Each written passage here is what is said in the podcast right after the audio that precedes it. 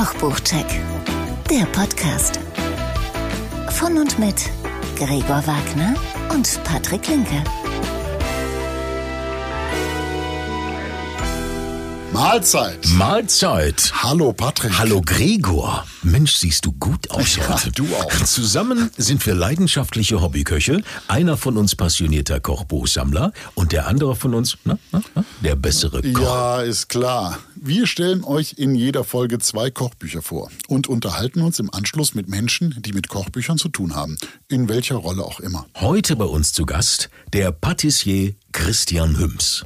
Bekannt aus, äh, Vom Dolder Grant, der Patissier, bekannt aus äh, Back, dich. Back dich um die Welt, die Sendung, kennst du, hast du schon mal Ja, gesehen? Mit, ähm, ich weiß nicht, wie die Gastgeberin heißt, Van der Maiklokjes, ist das richtig? Okay, nee. spreche ich das Annie richtig van aus? der Maiklokjes. Annie von der Maiklokjes. Und er hat ein Buch äh, rausgebracht, das gerade sehr steil geht, Back dich um die Welt. ja, die Sendung heißt nicht Back dich um die Welt, sondern das große Backen auf So, Sat 1. Ne? das hatte ich aber auch genauso gesagt. Nein, hast du nicht. Sollen wir nochmal anfangen? Nein, das machen Nein, wir das nicht. machen wir nicht. Das wird hier, wir, wir schneiden doch nichts raus, Gregor. Das ist Live on, on Fly, on Type Fly. Wie heißt das? Live on Fly, Tape Live on Tape, so heißt das. So ist es bei uns, Live on Tape. Welcome. Und nun, nachdem wir die Anglophilie auch hinter uns lassen, kommen wir zum Kochbuch Nummer 1. Check 1. Und was hast du da für uns, Gregor? Ich habe dabei Neue Deutsche Küche von Frank Rosin. Kennen wir. Ja, Bekannt. TV-Koch, ne? Sat 1. Hat aber The auch noch Taste. sein Restaurant. Ja, ja, ja. Mit zwei Sternen nach wie vor. Also schon lange, ne? Mhm. Also muss man ihm lassen, ne? Also, Sat 1, The Taste.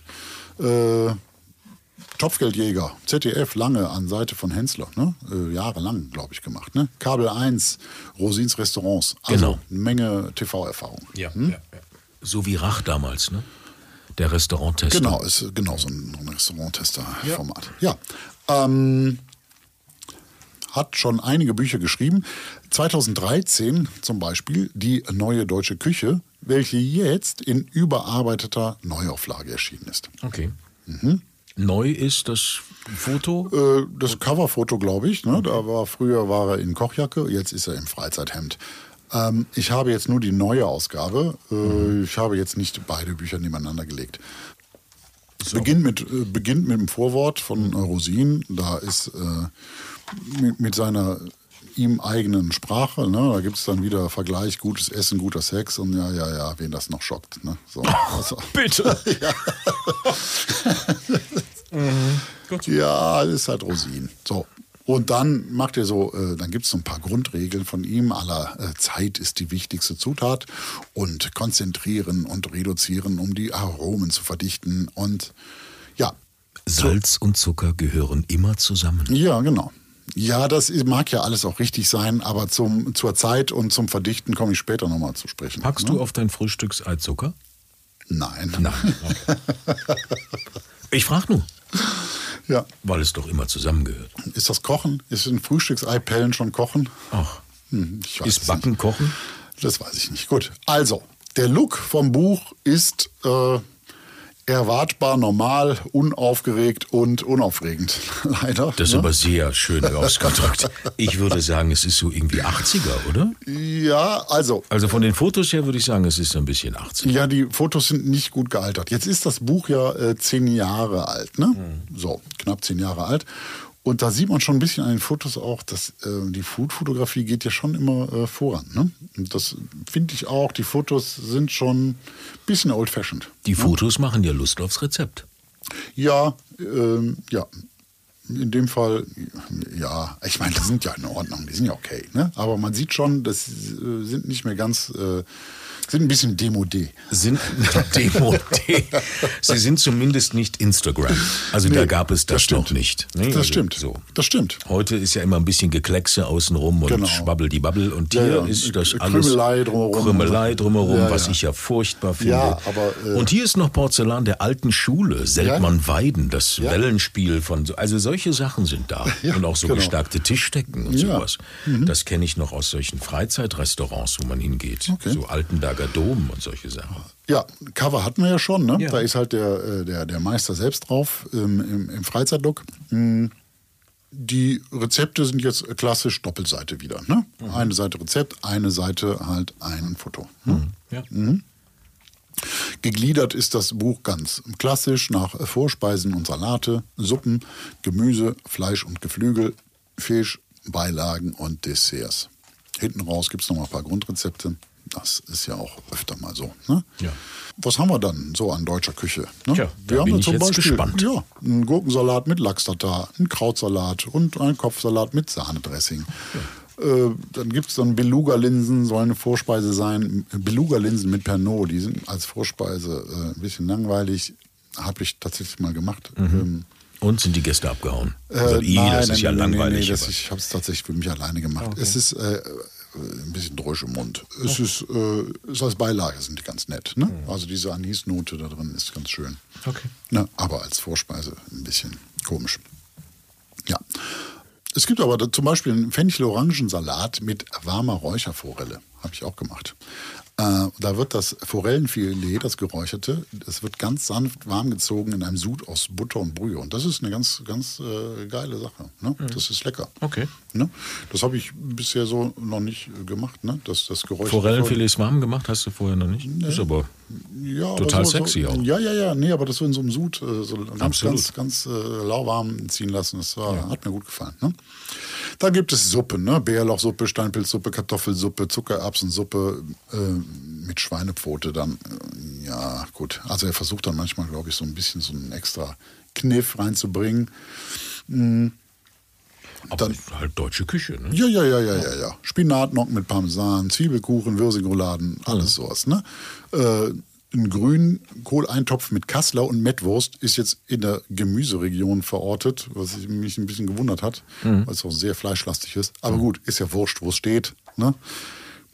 Alles gut. Tafelspitz ist dabei, Rinderrouladen, Currywurst, Hühnerfrikassee, Gulasch, also alles so Klassiker. Die Königsberger Klopse, darin habe ich auch nachgemacht nach Rosin und da schauen wir uns die doch mal an. Ne? Äh, da steht als erstes oben erstmal braucht Zeit, zwei Stunden. Das wunderte mich ein bisschen, Also weil ich- äh, eigentlich, ich, ich bin ja bei den Zeitangaben, ich bin jetzt nicht der, der super schnelle Koch. Ne? Und oft sind die Zeitangaben, finde ich, oft sehr sportlich. Okay. Und hier war ich jetzt nach einer Stunde sehr gut fertig. Ne? Ich weiß nicht, wo die zwei Stunden, was man da machen soll in den zwei Stunden. Ne? Nö, vielleicht nochmal in sich gehen. Ja, vielleicht. Also, ist ja wurscht, äh, muss man nur wissen. Ne? Äh, Das äh, kommt auch später nochmal. Also die, die, Zeitangaben sind sehr üppig. Vor allen Dingen, das Buch äh, wendet sich nicht an, äh, an Kochanfänger, steht auch im Vorwort, sondern schon eher an ein bisschen geübtere Hobbyköche. Ne? Und dann umso mehr erstaunlicher, dass die Zeitangaben so, so üppig sind. Ne? Gut. Ähm, also, aber das Aber wie ja- waren denn die Königsberger Klopse? ja, gut. Also das alles, alles nichts Besonderes. Also das ist, äh, wie, wie man sie halt macht. Ne? Ja, ja. Hackmasse zubereiten, alles ganz normal. Ne? Klöpse, Kapern, tralala. Genau. Genau. Aber, mh, aber die Soße, ne? Ja. da, äh, das soll man reduzieren hinter und zwar das Kochwasser, wo man Ja. die, äh, die gemacht hat drin, ne? von zwei Liter auf ein Drittel soll man es einkochen lassen, also das Kochwasser nur äh, aromatisiert mit einer Zwiebel. Ja. Also da, wo ich die Köche, äh, die, die Klöpse gar gezogen habe. Ne? Und dann soll ich das Kochwasser mit zwei Esslöffel Kartoffelstärke abbinden. Also keine Sahne, keine Bechamel, keine eigene Soße machen, sondern nur das Kochwasser Mit Stärke abbinden. mit Stärke abbinden. Und zwar mit zwei Esslöffel. Und wenn man das macht, ne, Ich möchte es mir nicht null- die vorstellen. 0,7 Liter Kochwasser mit zwei Esslöffel Kartoffelstärke abbindet, hat man einen Topf voll Schleim. Jetzt kann man natürlich sagen, als versierter Koch muss man vorsichtig sein mit der Stärke. Ne? Ja, ja, ja, ja, Ja. Aber warum steht da zwei Esslöffel? Wenn ich das da reinkippe, habe ich äh, Brr. Zonk. Zonk, den Zonk gezogen. So ist es. Also die Du hast, Soße, das, du hast das nicht gegessen. Die äh, Soße. sag mir bitte, dass du das nicht gegessen Oh, hast. ich habe das, ich hab Echt? das gegessen, ja, ja.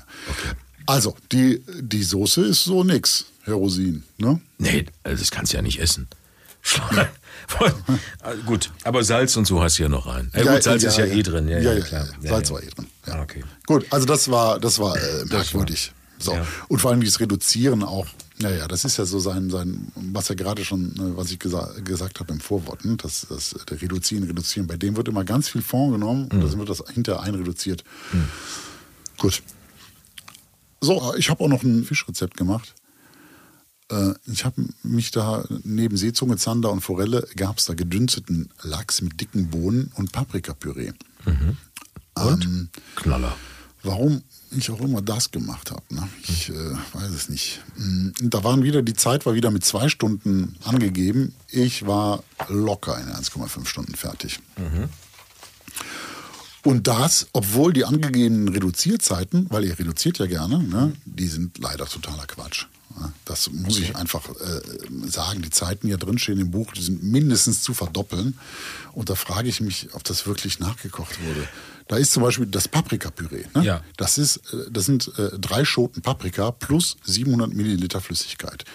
Und das soll ich 15 Minuten köcheln lassen, dann soll das Püree sein. Das ist einfach nochmal Suppe. Das ist, äh, nach 15 Minuten hat sich da nicht viel getan. Ne?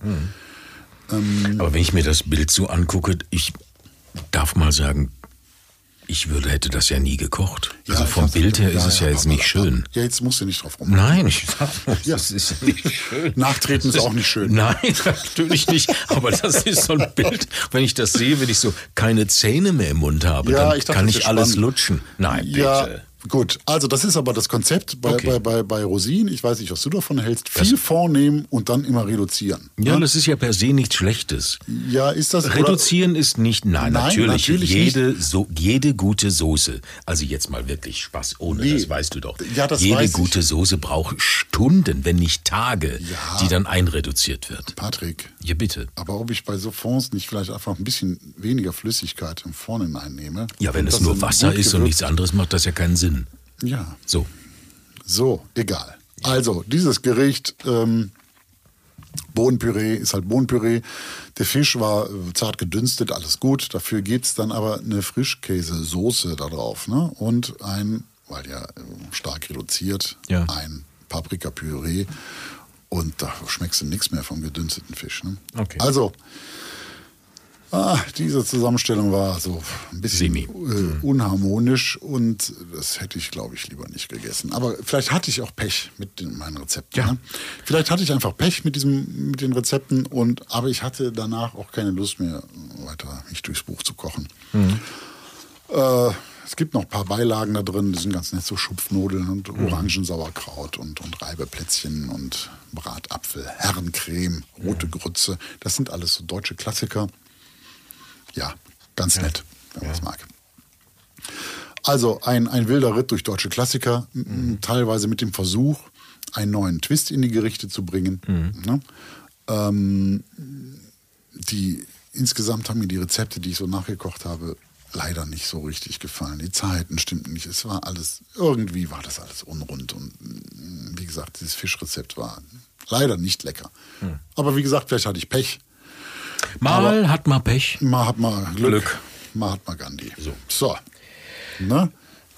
So, dann würde ich doch mal sagen, wir kommen doch immer am Ende dieses Besprechens zu einem Urteil, Ja, zu einer Bewertung. zu ne? einer Bewertung.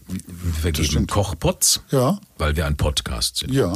Von 0 bis Kochpötte. 10. Wie viele Kochpötte würdest du denn diesem Buch geben? Ich gebe fünf Kochbötte. Wow, Ja. das ist aber viel. Ja, es, ist, es, ist, sind äh, gute, es sind deutsche Rezepte. Wer, wer deutsche Klassiker mag und äh, da irgendeine Sammlung braucht, da gebe ich fünf. Ich, Aber du ich, hast dieses Buch schon in dein Regal gestellt, der Bücher, die du nicht nochmal anfasst.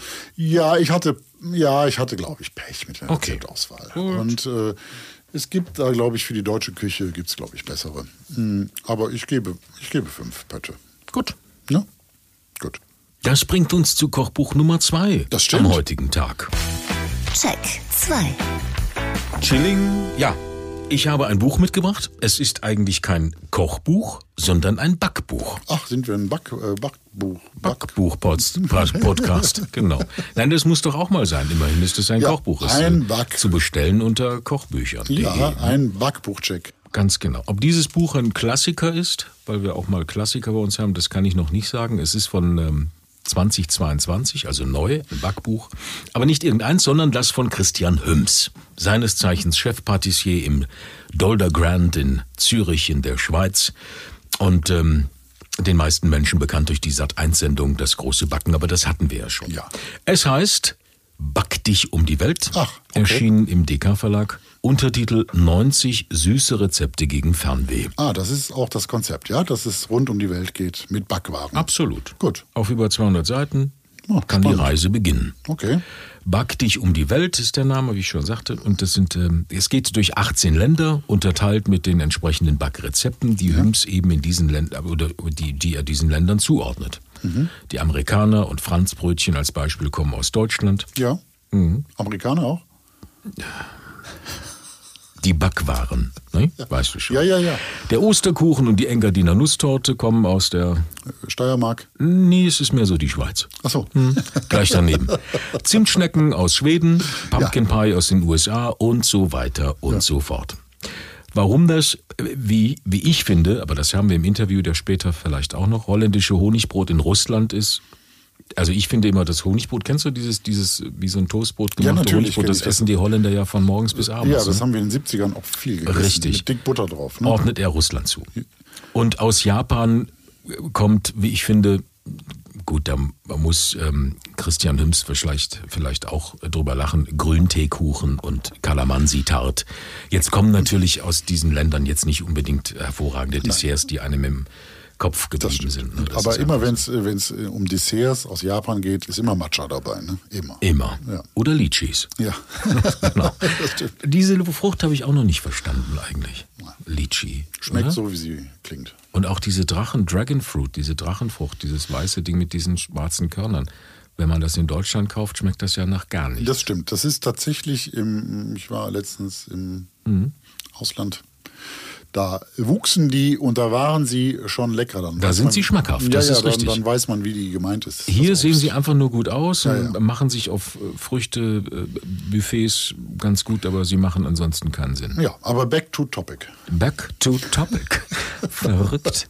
Also Kalamansi-Torte hatten wir aus. Ja, aber das macht das Ganze, wie ich finde, so ein bisschen holzig und so aus der Luft gegriffen. Aber man muss ja so ein Buch auch entwickeln. Ne? Man Mhm. muss so einem Buch auch einen Sinn geben. Und die Idee ist ja die Reise um die Welt. Und das Ja. ist im Grunde, wie ich finde, eine ganz gute. Okay. Hüms gibt da so einen guten Einblick in sein Können, wobei er ja Patissier ist und bekannt ist für ähm, Desserts mit Gemüse, Gemüse, ja, genau. und sehr aufwendiges Zeug und richtig, also das ist in diesem Buch natürlich nicht vorhanden. Ne? Mhm. Deswegen hinterfrage ich das auch, wenn das so, ob das so seine Rezepte sind. Gerade bei Brioche aus Frankreich Ja. kommt man mit einer Stunde Gehzeit klassischerweise nicht aus. Also das Rezept dort kann nicht das Rezept aus der Sterneküche sein. Ja, aber das hast du ihn ja auch gefragt. Das ne? habe ich ihn auch gefragt. Ja. Ähm, Und das ist auch einfach so. Und so gibt es ein, zwei andere Rezepte, die ich auch probiert habe, wo ich sage, "Mm, das kann man besser machen, das kriegt man anders hin. Okay.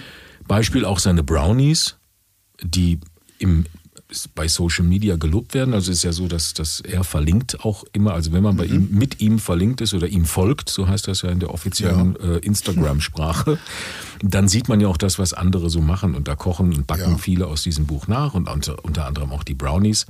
Ähm, ich finde, da gibt es andere Rezepte, bessere Rezepte, gerade was die Feuchtigkeit angeht. Ich finde ja immer so, Okay. die müssen ja sehr sapschig sein. Das sind die jetzt so. Und das lag ich nicht. an deinem Handwerk, sondern am Rezept. Ich finde, das liegt auch am Rezept, weil Okay. ich würde für solche Sachen wegen der Restfeuchte auch immer Muscovado-Zucker Mhm. nehmen, beispielsweise als normalen handelsüblichen Zucker, weil das mit der Feuchtigkeit besser funktioniert. das Darauf so? verzichtet Hüms aber komplett. Ja. Ah, okay. Die Cranberries sorgen da in dem Rezept, dass er hat, also er hat da Cranberries Ja. dran, anstatt jetzt wie viele andere einfach nur Nüsse, Walnüsse, Mhm. äh, äh, Paranüsse. Nee, nicht Paranüsse, wie heißen diese braunen komischen, die man ja sehr selten bekommt? Haselnuss. Nein, Pekannuss. Ja, Pekannuss. Aber du sagst Haselnuss, ich komme auf Pekannuss. Das ist auch schön. Also bei ihm sind es Cranberries. Aber, und das ist ja das Wichtigste, es, Wichtige, es ist ein wirklich gutes Back Backbuch. Hier findet man neue Backideen, Kuchenideen abseits der Norm, mal was ganz anderes. okay, Schwarzwälder Kirschtorte ist natürlich drin, ist ein Klassiker, aber eben auch viele andere. Eine Milchmädchentorte, Fla, Dobos-Torte und, und, und. Mit der gezuckerten Genau. Und die Passionsfrucht-Tart, die ich mal gemacht habe, die du ja so liebst. Ja, das stimmt. So, die, die, ist ist, da auch drin. Ah, so. verstehe. Was man nicht weiß, die ist auch mit Kondensmilch. Ja, macht ja Aber nichts. nichts Schlimmes, um Gottes nee, Willen. nee, Ne?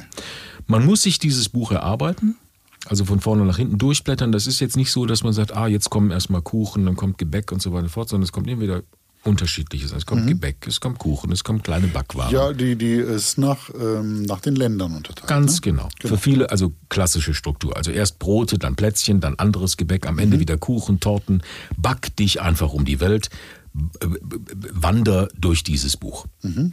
Die Rezepte, wie du siehst, klar strukturiert. Man muss sich ja bei Backrezepten sowieso immer an Mengenangaben halten. Sollte man ja. Sollte man, sonst geht's schief. Und auch an Backzeiten, Gehzeiten. Und man braucht Zeit für dieses Buch auch, beziehungsweise für die Rezepte.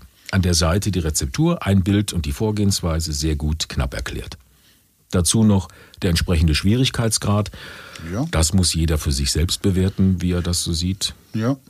Ist aber schön gestaltet, ne? Nicht Genau. äh, unaufgeregt, ne? Unaufgeregte Fotos, aber Genau. äh, schön. Aber schön. Schön modern Genau. Mhm. Und er überrascht auch so und auch den erfahrenen Hobbybäcker mit neuen Backzeiten und Backtemperaturen. Das hat mich so ein bisschen überrascht. Okay. Manche Backwaren, weil normalerweise ist ja immer 180 Grad Paff, Ja, ja, Ober- genau. Unterhitze, Mhm, ja. wie auch immer.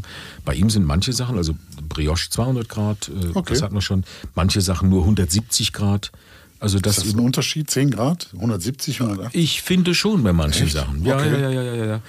Was ich nämlich, also das ist nicht im Buch, im Buch ist jetzt kein Käsekuchen drin, aber Ja. wenn du den Käsekuchen, äh, den klassischen gibt's ja bei verschiedenen Internetplattformen, auch bei Chefkoch und wie sie alle Mhm. Ja. heißen, gibt es den besten Käsekuchen und Ja, so weiter. Und das wird viele immer beste Käsekuchen. viele beste Käsekuchen und jeder hat das beste Käsekuchenrezept. Und meistens werden diese Käsekuchen geschoben bei 180. Mhm. Machst du die bei 190 und je nachdem, was für eine Backform du hast, wird der Teig, also der Mürbteig, ein bisschen krosser und Okay. hält diese, dieses Krosse ähm, Da muss man länger, aber- länger als wenn du das bei 180 machst nur, Okay. finde ich. Also das ist zumindest meine Erfahrung. Ähm, deckt sich mit vielen anderen Erfahrungen. Okay. Und das bleibt ein bisschen krosser. Und die Feuchtigkeit sappt und suppt sich nicht so durch. Okay, aber da muss man, äh, das ist ja auch sehr unterschiedlich von Ofen zu Ofen, ne? weil die sind alle nicht so genau. Absolut. Dein Ofen mag jetzt äh, ein Präzisionsinstrument sein, aber äh, Ja. das ist ja die 007. Empfehlung. Viele sollten ja ihren Ofen tatsächlich mit dem Thermometer überprüfen, ob die äh, Temperatur, Das ist in der Tat ob richtig. die Temperatur tatsächlich Ja, ist. Ne? es gibt nämlich viele Öfen, bei denen kann man 170 einstellen Ja, die halt viel zu heiß und sind bei kalt 200. Das Ja, gibt ja, es genau. von diesem großen schwedischen Möbelhaus. Hatte ich Okay. nämlich mal einen Ofen. Wenn ich den auf 160 eingestellt habe, war der schon bei Ja, 240. das ist, ja. Ich hätte schon Pizzas machen können. So. Und jetzt habe ich einen Ofen, der hält so die Hitze, wenn ich, ich dachte immer, man lässt den Käsekuchen drin, ruhen Mhm. und ähm, macht dann auf irgendwann. Das habe ich einmal gemacht und der war wirklich schwarz. So hat er die Hitze gehalten. Also das war natürlich gut, war noch essbar, ist alles gut. Ich schmeiße ja solche Sachen auch nicht weg. Das ist ja dann, mein Gott. Ja, es kommt ja man nicht, es kommt ja nicht Königin Elisabeth bei mir am Nein, Sonntag das vorbei, stimmt. die ich beeindrucken muss. So, das, ähm, also dieses Buch macht Sinn. Ja. Es ist dann wirklich nach langer Zeit, es gibt wenig Kochbücher auf dem Markt, ähm, Entschuldigung, Backbücher. Back, es gibt wenig Backbücher auf dem Ja, Markt, willkommen bei- die ich uneingeschränkt Backbuchcheck. Back, Back, willkommen bei Back, die ich uneingeschränkt empfehlen kann oder wo man Rezept hat. War das letzte, wo ich immer noch sehr begeistert bin, ist, sie kocht ja leider nicht mehr, sie ist jetzt in der Politik von Sarah Wiener. Okay. Das Backbuch, das ist auch für mich ein Klassiker, muss ich ehrlicherweise sagen. Mhm. Und dieses hier von Christian Hüms reiht sich jetzt da ein. Schön. Das ist jetzt das Zweite, was man sich immer so zur Brust nimmt und sagt, so jetzt backe ich am Wochenende, weil ich backe ja immer am Wochenende. Mhm, das du stimmt. nicht? Was machst Nein, du so am Wochenende? Du schläfst immer sehr ja, viel. ich schlafe sehr gerne. Ich Ja. backe dann. Okay. Backe mich dann um die Welt. Ja. Von daher kann ich dieses Kochbuch empfehlen. Sehr gut. Und wie ist deine äh, Wertung? Wir vergeben ja bis zu zehn Kochpöts. Pots, ich würde diesem Backbuch äh, tatsächlich sieben Kochpots geben. Toll. Ja. Das ist eine sehr hohe Wertung. Ne? Absolut, weil man dieses Buch sehr oft in die Hand nimmt. Und Okay. ich habe auch schon einige Sachen daraus gebacken, die Sinn machen. Und das Schöne, sobald dein Kochbuch oder Backbuch die ersten Fettspritzer und, und eckige Blätter und so weiter und so fort bekommt, dann ist es ja ein Klassiker deiner Küche geworden. Das stimmt. So. Und du hast dich ja auch mit äh, Christian Hüms unterhalten. Das ist richtig. Sollen wir da mal reinhören? Das sollten wir tun. Ja, dann. Das Interview. Ja, Christian, aber schön, dass das geklappt. Darf ich den Christian sagen? Ja, ich sag Christian, Patrick. Ja, ja, auf jeden Fall, kein Problem. Ähm, Back dich um die Welt 90 Rezepte. Das Buch habe ich vor mir liegen, habe auch schon einiges daraus gebacken tatsächlich. Das funktioniert, das ist immer schön, wenn Rezepte tatsächlich funktionieren. Was ähm, erst erstaunt ist, die Aufzählung beziehungsweise das, das Buch, wie es überhaupt aufgebaut ist. Es ist nicht so, es geht los mit Plätzchen, äh, Brot, äh, Torten etc., sondern es ist eine Reise, tatsächlich eine Reise um die Welt. Sind das alles deine Rezepte? Nein. Nein, das sind natürlich nicht alles meine Rezepte, ähm, aber ich habe jetzt 20 Jahre lang Berufserfahrung in der Gastronomie und muss sagen, ich habe einen sehr, sehr großen Freundeskreis und ähm, kann darauf immer wieder zurückgreifen. Also so ist das ganze Buch halt letztendlich entstanden. Der Größteil der Rezepte ist natürlich, stammt aus meiner Feder, aber zum Beispiel aus meiner Lehre, von Arbeitskollegen, die mich begleitet haben, die zum Teil auch in den Ländern jetzt leben, aus denen die Rezepte kommen. Jetzt sagst du selber aus deiner Lehre, der Oberhausener, der dann beim äh, Johann Lafer anfängt und äh, jetzt äh, drei Sterne ähm, Desserts macht. Wie viel, wie viel drei Sterne oder Patissier des Jahres ist denn in diesem Buch? Hand aufs Herz. Hand aufs Herz, eigentlich gar keine. Es ist wirklich was ganz anderes als das, was ich eigentlich 20 Jahre lang gemacht habe. Ähm, es ist wirklich darauf ausgelegt, dass das wirklich jeder zu Hause auch hinbekommt. Und die Arbeit, die ich in den Spitzenrestaurants geleistet habe in den letzten 20 Jahren, die ist auf jeden Fall wesentlich aufwendiger und eigentlich kaum in der heimischen Küche ähm, umzusetzen. Deswegen ist es mir wichtiger gewesen, das, was du am Anfang schon gesagt hast, dass A, die Rezepte alle funktionieren, das ist mir das Aller, Allerwichtigste und dass es auch jeder zu Hause hinbekommt.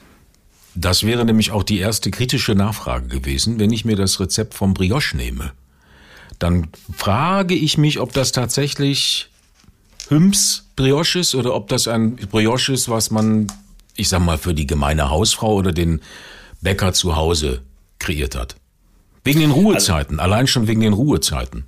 Ja, es ist auch eine der häufigst gestelltesten Fragen gleich am Anfang, aber es heißt häufigst gestelltesten. Ja. Aber es hat mich schon mal ein Journalist darauf angesprochen, dass ja eigentlich die Ruhezeiten speziell beim Brioche eigentlich über, über die Nacht halt letztendlich gehen. Und wenn ich den zum Beispiel im Gourmet-Restaurant in Brioche machen würde, dann würde ich den tatsächlich über Nacht in den Kühlschrank stellen. Aber das ist natürlich A, für die meisten zu Hause gar nicht realistisch umzusetzen. Deswegen ist es auf jeden Fall ein Brioche, der von der Konsistenz und von der Porung auf jeden Fall einem französischen sehr, sehr nahe kommt. Und ähm, dann noch ein bisschen Honig obendrauf und das Ding ist ziemlich gut. Da muss das passen. Das heißt, dieses Buch ist eigentlich für die Zuschauer oder Zuseher von Das große Promi-Backen, wo du ja ähm, ganz weit vorne dabei bist, ähm, gedacht, sag ich mal.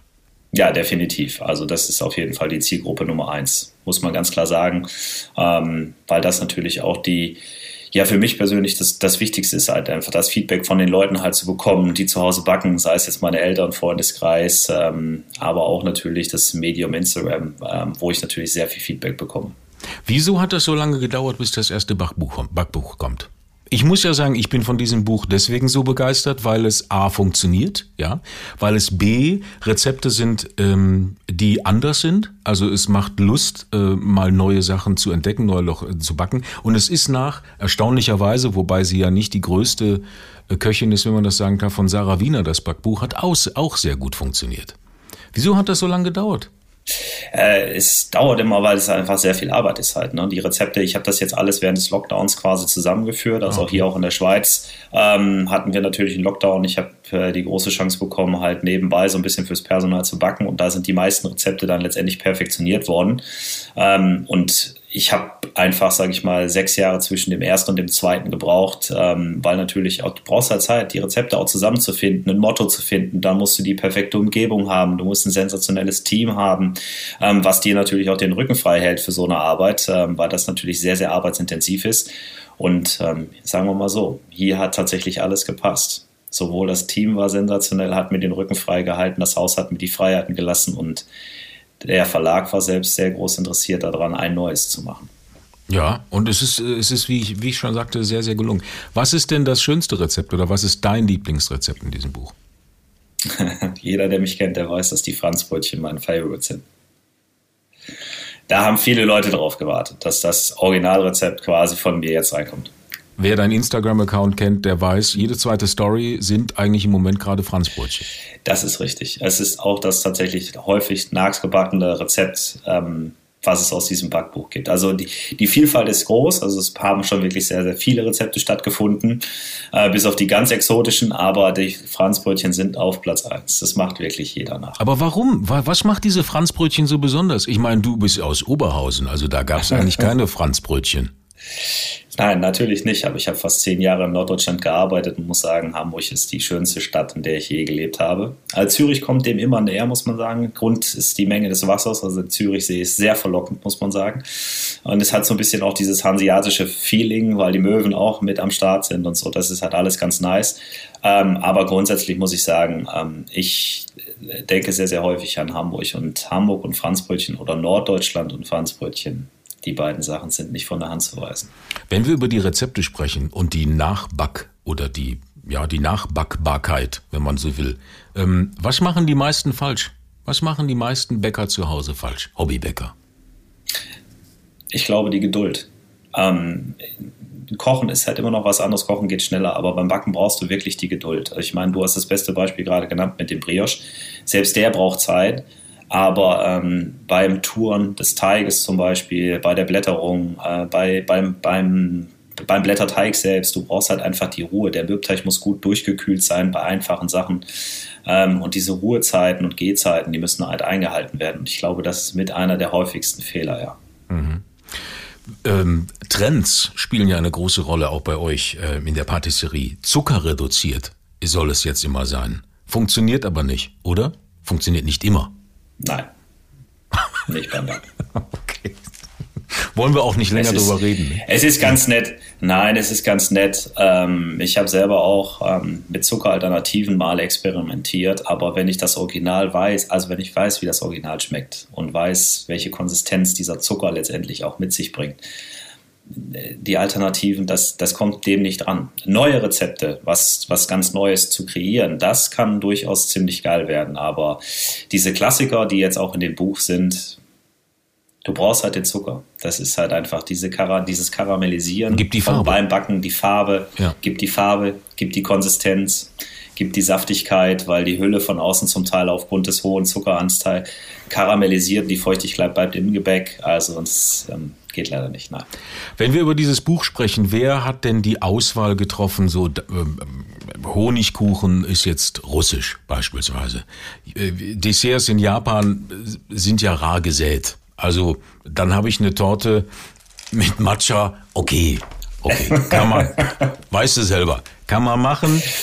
Wer hat ja. diese Auswahl getroffen? Ist ja natürlich auch schwierig. Also ich meine, man hat wahrscheinlich irgendwann die Idee gehabt, kommt, lass uns, lass uns so eine Reise durch die Welt machen, weil es gibt ja sehr viele schöne Backwaren aus unterschiedlichen Ländern. Also gerade Portugal, diese die kleinen Teile, die man Pastel. sich da, ja, mal, die kannst du ja, Wahnsinn. Ähm, ja, wie ist das? Also die Auswahl habe ich getroffen. Mhm. Ähm, eine Absprache mit meinen beiden Zuschefinnen. Das ist einmal zum Usina Calori und einmal die Jess. Und die beiden standen mir natürlich in diesem Projekt die ganze Zeit zur Seite, so wie das gesamte andere Team natürlich auch. Ähm, aber mit den beiden habe ich sicherlich das Grand ähm, rausgesucht, was wir an Rezepten machen. Insgesamt hatten wir, glaube ich, 120 Rezepte zur Auswahl und dann sind es halt diese 90 geworden. Ähm, die Honigtorte war tatsächlich, das ist wirklich ein reiner Zufall gewesen. Wir hatten nämlich gerade eine arabische Familie im Haus, die hat sich diese Torte bestellt, den Honigkuchen. Und es ist ja eher Osteuropa. Ähm, muss man ja sagen. Das steht jetzt nicht ausschließlich für Russland, sondern es gibt das auch in Ungarn etc. pp. Ich habe sogar eher ähm, gedacht, das kommt aus Holland. Ich habe irgendwie, irgendwie nee, die Holländer nicht. essen. Echt nicht? Ich habe immer gedacht, die Holländer kaufen dieses komische Honigbrot. Also ich würde es jetzt nicht unterschreiben, weil was, das, was ich auf jeden Fall festgestellt habe, ist zum Beispiel auch bei den Lamingtons, die ja eigentlich aus Australien kamen, ja. dass die zum Beispiel auch unter einem anderen Namen in Ungarn kommen. Dann schreiben mir Freunde von mir, wirklich sehr gute Freunde von mir, sie kennen das eigentlich unter dem und dem Namen. Also ich glaube, dieses Internationale und dass diese Gebäcke aus dem einzelnen Land quasi in andere Länder geschwappt sind, das ist auch ein ganz cooles ähm, einfach so ein Beiwerk, was eigentlich gar nicht geplant gewesen ist, dass das viele einfach unter einem anderen Namen aus einem anderen Land kennen, weil es vielleicht dann vor ein paar Jahren mal aus dem Urlaubsland mitgenommen worden ist, zu Hause nachgemacht worden ist, einen anderen Namen bekommen hat. Das ist ganz interessant. Und wie gesagt, das mit der Honigtorte war tatsächlich ein reiner Zufall. Ich kannte sie vorher nicht. Ich musste selber ein Rezept rausgoogeln. Mhm. Ähm, und dann kam das letztendlich dann dabei, dann kam dieses Rezept dabei rum. Rausgoogeln. Ähm, welches Kochbuch oder Backbuch hast du denn als letztes in der Hand gehabt, außer deinem? Boah, ein Kochbuch. Naja, oder du kochst schwer. ja selber ähm, gerne. Ich meine, eigentlich würde mich das Backbuch mehr interessieren. Welches Backbuch oder welches Buch, was, was zum Kochen oder Backen gehört, hast du das letztes Mal in der Hand gehabt? Also ich habe jetzt zum Schluss ein Backbuch geschenkt bekommen von äh, Marco De Andrea. Das ist ein Chefpatissier aus Hamburg, der arbeitet mhm. im Fontenay. Und das war so das Letzte, was ich so in der Hand hatte. Nimmt man sich da... Und reingeguckt okay, habe. Okay. Holt man sich da Inspiration oder holst du dir deine Inspiration woanders? Wer dich kennt, also das weiß wahrscheinlich nicht jeder, aber wer dich mal ähm, erlebt hat, also nicht dich, aber deine, deine Kreationen, ähm, hat ja jetzt mit diesem Buch hier so gar nichts zu tun. Das sind ja Gemüsedesserts, äh, es geht um, um Fichte, Tanne, kann ich mich erinnern. Es ist wahnsinnig wild und wahnsinnig spannend und wahnsinnig interessant. Und man geht weg und denkt sich, wow, was war das jetzt? Ähm, aber die Inspirationen, kommen die aus Büchern oder wo kommen die her? Oh, die kommen an den abstrusesten Orten. Ähm, Urlaub natürlich, wenn man mhm. welchen hat, dann auf jeden Fall Urlaub. Ansonsten ganz normal auf der Straße halt. Ne? Das ist, du gehst halt irgendwo rum oder du gehst essen mit Freunden und ähm, vielleicht das ganze Gericht spricht dich gar nicht an, sondern die, die spricht nur eine Konsistenz oder eine, eine, eine Komponente von dem ganzen Teller spricht dich an und das, das pickst du dir dann einfach raus und baust dir daraus dann mit der Erfahrung, die du letztendlich dann auch hast, baust du dir dann deinen eigenen Desserts zusammen. Und beim Backen ist es halt einfach so, da ist ja nichts wirklich Neues dabei. Das sind ja tatsächlich alles Klassiker. Mhm. Ähm, von die, die Rezepte, wie gesagt, haben sich über 20 Jahre angesammelt. Ich habe ja nur ein paar Sachen jetzt schon gesehen in meinem Leben. Und ähm, dann modifiziere ich einfach mit der Berufserfahrung, mit, der, mit, den, mit den technischen Möglichkeiten, die mir heutzutage mhm. zur Verfügung stehen, dass ich halt einfach versuche, das Gebäck vielleicht noch ein Stückchen zu verbessern oder mehr zu meinem, meinem persönlichen Gebäck zu machen. Mhm. Ich glaube, du wirst mir beipflichten, die Zutaten oder gute Zutaten spielen eine große Rolle, wenn nicht sogar die wichtigste Rolle. Ähm, das ist, ist das, das Essentielle, wenn, ja. Ja, wie ist das, wenn Christian Hüms ähm, durch Köln beispielsweise läuft oder durch Zürich, obwohl durch Zürich, wenn man da läuft und die, äh, wie heißen sie, Luxemburgerli äh, zu sich nimmt, das ist eine andere Geschichte. Aber wenn er durch Köln läuft bei diesen ganzen Kettenbäckern, die ihre Streusel und 100.000 Berliner in der Auslage haben, Greifst du dazu oder? Zugreifen tue ich nicht. Also, also so eine Bäckerei oder eine Konditorei, die muss mich schon vom Design her ansprechen. Also wenn man sich da so ein bisschen Mühe gegeben hat, ähm, dann ist es so, das, das ist so dieser, der erste Anreiz, weil du weißt ja gar nicht, wie es schmeckt. Du siehst als erstes den Laden und wenn der dir, sag ich mal, optisch schon wenn der dich anspricht, weil es einfach schön gemacht ist. Egal in welcher Form, ob es jetzt minimalistisch ist, richtig rau gehalten ist oder ja, wenn es sich einfach da unterscheidet, dann geht man schon mal rein und dann schaue ich mir natürlich auch das Gebäck halt an. Und wenn es mich anspricht, dann äh, kaufe ich es halt. Ne? Und deswegen. Aber bei diesen großen Bäckereien, ich habe selber Freunde zum Beispiel, die arbeiten in einer Großbäckerei ähm, die, die geben da genauso Gas. Also das ist halt, man darf das nicht unterschätzen. Also es ist jetzt nicht so, als wenn die lieblos an die Sachen rangehen. Es ist halt einfach nur auf Masse halt. Ne? Das ist halt der große Unterschied. Ähm, das ist halt alles. Lieblos an die Sache rangehen. Ich glaube, Christian Hüms wollte erstmal Stuckateur werden. Ist dann, hm. hat dann bei Johann Lafer angefangen, nicht? Und ist dann sehr schnell also für mich sehr schnell, wenn man das so sieht, Patissier des Jahres geworden, mehrfach. Was macht das mit einem? Ändert das auch den Geschmackssinn? Nein, überhaupt nicht. Also gar kein, also äh, überhaupt nicht. Das verändert einen überhaupt. Also in mhm. keinerlei Form. Nee, nee, meine Eltern halten mich immer schön am Boden, sodass ich da nicht abhebe. Ähm, die Auszeichnungen sind immer ähm, eine Teamleistung. Also wie gesagt, ich kann mich eigentlich echt, ich bin da wirklich unfassbar dankbar dafür, was so die letzten 20 Jahre alles an, an Menschen an meiner Seite gestanden hat, die mir den Rücken freigehalten haben, damit ich das tun kann, was ich tue. Ähm, aber verändern tut das einen überhaupt nicht. Ne? Und wie gesagt, Johann war halt eine Station. Ja, hat dich der Erfolg ein bisschen überrannt? Oder warst du zum richtigen Zeitpunkt am richtigen Ort? Ich glaube, das trifft es tatsächlich. Also ich war damals 28 Jahre alt. Das heißt, ich habe ja jetzt meine beiden Lehren schon hinter mir gehabt. Ich habe zum Konditor und zum Koch meine Ausbildung genossen. War dann bei Johann Lafer, bin dann nach Hamburg, war im Luce Jakob, ähm, bin dann zu Sven Elberfeld ins äh, Ritz-Carlton Wolfsburg, das erste Mal drei Sterne. Dann bin ich ein Jahr später wieder gewechselt, aber nur weil sie meinen Arsch hinter meinen Kulissen schon verkauft haben.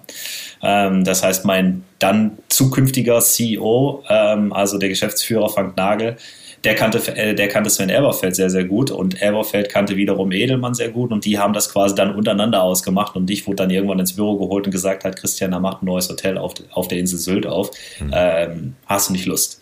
Dann habe ich gesagt, ja gut, und was sagen Sie dazu, Chef? Also Sie sind ja nicht, also Elberfeld, Sie sind ja nicht so begeistert, wenn die Leute Sie nach einem Jahr verlassen. Und er sagte dann, nee, nee, das ist alles gut, das sind äh, Freunde. Und dann habe ich da oben angefangen und dann ähm, ging es quasi zwei Jahre schwer. Also ich habe dreieinhalb Jahre da gearbeitet und so nach einem Jahr, anderthalb Jahren ging es dann los, dass die Presse aufmerksam äh, geworden ist auf mich als Person und äh, ich weiß gar nicht mehr, ich glaube 28, 29 war ich da bestimmt schon. Also das, mhm. ich war da kein Jungspund mehr. Ich finde das bewundernswert, weil das ist eine, eine unfassbar tolle Karriere, finde ich, in dem Alter äh, schon. Und dann ähm, kommt so ein Backbuch, wo man wirklich stolz drauf sein, weil ich glaube, das Feedback ist ganz besonders. Ne? Ja, das ist das, wie, wie du siehst, also man sieht es quasi am ja, Strahlen. Ja. Also das ist brutal gerade. Also es ist echt der Hammer. Wir sind seit vier Monaten. Ich werde so häufig darauf angesprochen, ähm, dass das ist richtig. Also mich macht es sprachlos zum Teil, aber einfach nur einfach nur glücklich. Christian lacht wie ein Honigkuchenpferd. So. So sieht's aus. So sieht's aus. Sehr schön. Ähm, wie geht es weiter? Also ich habe ja die, die eigentliche Sterneküche, Sternepatisserie angesprochen. Äh, wie geht es weiter? Ist das Interesse, denn das Interesse an Christian Hüms ist, glaube ich, sehr groß. Äh, du hast einen, einen sehr guten Background und, und kann man denn die Sterneküche, Sternepatisserie auch irgendwann erwarten? Ähm, das glaube ich eher weniger. Also wenn okay. ich jetzt, sage ich mal, in die ferne Zukunft schaue, ähm, so fünf Jahre voraus, ich glaube tatsächlich eine der Bäckerei oder eine Konditorei, wo man meine Waren kaufen kann, das ist, glaube ich, das, was ich wirklich in der Zukunft machen möchte. Ähm, der Ansatz ist ja immer der, den ich auch in der Sterne Gastronomie habe, also Perfektion. Aber die Perfektion ist jetzt, sage ich mal, nicht mehr auf einem kleinteiligen Dessert am Abend in einem mhm. Achtgang-Menü ähm, fokussiert, sondern der ist dann zum Teil beim Brioche beispielsweise oder bei mhm. meinem Franzbrötchen oder bei Madeleines. Äh, es ist halt einfach, der Fokus liegt dann einfach auf einem anderen Teil, aber die Perfektion ist die gleiche. Oder der Antrieb zur Perfektion ist derselbe. Ist das dann vergleichbar mit Sterneköchen, die drei Sterne gekocht haben und dann sagen so, ich habe jetzt keine Lust mehr auf den Firlefanz? Ich will lieber ehrliche Küche machen? Nein, ein, Nein, ich, das hat, glaube ich, nichts mit ehrlich zu tun. Ich glaube, das sind zwei komplett verschiedene Welten. ich meinte das auch nicht gesagt, respektlos. Also Walddessert. Ja. Ich wollte nicht, so, nein, ich wollte, nein, nein, wollte nicht sagen, hier so ein bisschen, da ein bisschen, äh, ähm, äh, hier Schnick, Schnack, Schnuck, da ein bisschen eine Sphäre und so. Ähm, was völlig, was, was durchaus seine Berechtigung hat, über, sowieso. Aber ob man das ewig machen will? Nein, also für mich stand fest, dass ich das nicht ewig machen will. Ich habe mir den größten Traum erfüllt, an der Seite von Jan Hartwig den dritten Stern mit zu kochen und ich habe mhm. sicherlich meinen Teil dazu beigetragen in München im Atelier. Ähm, das war das Größte, was ich bis dato erreicht habe. Also größer als jede einzelne persönliche Auszeichnung war es halt einfach in diesem Team drei Sterne zu kochen, weil das ist tatsächlich so, dass ich meine, es gibt nicht viele auf der ganzen Welt. Es sind ein paar hundert, also nicht mal ein paar hundert, die drei Sterne haben. Und ähm, davon teil zu sein, in diesem aktiven Team zu arbeiten und ähm, die Desserts dafür zu kreieren, das war das Größte, was mir je passiert ist. Und ich wusste darüber, darüber hinaus, was will man jetzt noch erreichen? Die Einzelauszeichnung hast du schon bekommen. Du willst für junge Leute, für junge Patissiers Platz machen, dass nicht immer wieder die Alten ausgezeichnet werden mit ihrer Erfahrung, sondern du willst Platz machen. Und eigentlich hat mich tatsächlich dieses Backen immer schon fasziniert. Ich meine, ich habe die Ausbildung nicht umsonst genossen. Und die Reichweite zum Beispiel durch das große Backen ist halt einfach phänomenal und gigantisch. Und ich wusste einfach, da liegt eher meine Zukunft mhm. und wollte dann tatsächlich den Absprung schaffen. Den habe ich geschafft und ähm, da werde ich weiter dran arbeiten, dass das, was ich mache, tatsächlich tatsächlich für jedermann zu er erhältlich ist. Das heißt, die 30 äh, Rezepte von den 120, die jetzt noch nicht im Buch gelandet sind, landen dann im ähm, Back dich um die Welt Teil 2. Da werden wir sie wiedersehen. Ähm, da warten wir nochmal ab. Also jetzt, ich habe noch nicht die großen Planungen, ein zweites zu machen. Also klar, es ist die Anfrage da. Ähm, jetzt gleich weiterzumachen, aber es wird wahrscheinlich kein Back dich um die Welt äh, 2.0 geben, sondern es wird dann eher wahrscheinlich, das was noch fehlt, ist der Aufbau von Torten. Das ist halt ein großes Kapitel auch bei uns in der Backsendung, ähm, dass natürlich immer die Highlight-Aufgaben sind. Und auch da habe ich natürlich gewisse Berufserfahrung und ähm, auch ein, ein, riesiges Portfolio an verschiedensten Rezepten. Und ähm, ich glaube, da ist, glaube ich, die Nachfrage größer, ähm, dass dann durchaus die ein oder andere Hochzeitstorte, Geburtstagskuchen. Es gibt so viele Leute, die zu Hause für ihre Family, Freunde backen, ähm, die vielleicht jetzt nicht einen Frankfurter Kranz haben wollen oder eine Schwarzwälder, sondern eher, sag mhm. ich mal, eine Wiener Masse mit verschiedenen Füllungen. Und da könnte sein, dass das eventuell mal in der Zukunft ins Gespräch kommt. Christian, das hat mich sehr gefreut. Ja, das auf jeden Fall. Danke erstmal, Christian. Danke, danke. Ich bin ja sehr gespannt auf das zweite Kochbuch, beziehungsweise ja, Backbuch. Backbuch. Da wird noch was kommen, glaube ich. Ja, Aber das, das äh, besprechen wir auch hier beim Backbuch-Check. Sobald es da ist. Ja. Bist du denn Bäcker eigentlich mehr oder Nein, mehr Koch? So. Ich bin, ich koche lieber. Ich ja? koche lieber. Ja, was Backen mache ich äh, vier, fünf Mal im Jahr, das reicht mir. Was stört dich denn daran so? Weiß ich nicht. Eigentlich ist das doch viel einfacher. Man muss sich ja nur an die Sachen halten, die da drin stehen und das war's. Ja, ich weiß nicht. Wenn ich mich in die Küche stelle, dann koche ich lieber. Hm. Herzhaft als Backen. Obwohl ich liebe ja Gebäck. Aber so ist es halt. So ist's. So ich, esse, ich esse dann immer deinen Kuchen. Den ich mitbringe, ja. den ich am Wochenende gebacken habe. So. Das stimmt. Das war's, äh, dann würde ich sagen, für dieses Mal wieder. Alle Links zur Folge findet ihr in den Shownotes und unter kochbuchcheck.de. Da auch ein paar Rezepte aus den Büchern, die wir vorgestellt haben. Auf Insta und Facebook sind wir auch zu finden unter Kochbuchcheck. Mhm. Und wie immer freuen wir uns über eure Nachrichten. So ist das. Na? Tschüss, sage ich. Servus. Tschüss, Patrick. Ne? Goodbye, Gregor. Bis, bis zum nächsten Mal. Bis zum nächsten Mal. Und immer lecker bleiben. So, jetzt gehen wir da mal her, ja? Machen wir Platz da, weg vom Tisch, ja? Das ist doch hier der Podcast Kochbuchcheck, oder? Ja. Mhm. Da habe ich jetzt mal ein richtig gutes Kochbuch mitgebracht. Hier, ist das was? Aufgepasst. Da, der große Lava Backen. Ja, ist das was? Mm, da habt ihr alles drin. Das könnt ihr mal besprechen. Ja, doppelt gefüllte Topfenknödel, Tadel, Mandarinenbuchtel, Buttercreme, Bananen, Palatschinken, Waldviertel, Punsch, Marillentorte und nicht zu vergessen, ja, die Mohnnudeln und der Kaiserschmarrn. Mm, ist das was? Hä? Ist das was, frage ich. Lecker, oder? Hm. Gut. Äh, nicht. Nein. Also, dann äh, packen wir es wieder ein, ja, oder? Ja, ja, bitte. So, Freunde, ja, dann hören wir uns das nächste Mal wieder oder eben auf kochbuchcheck.de.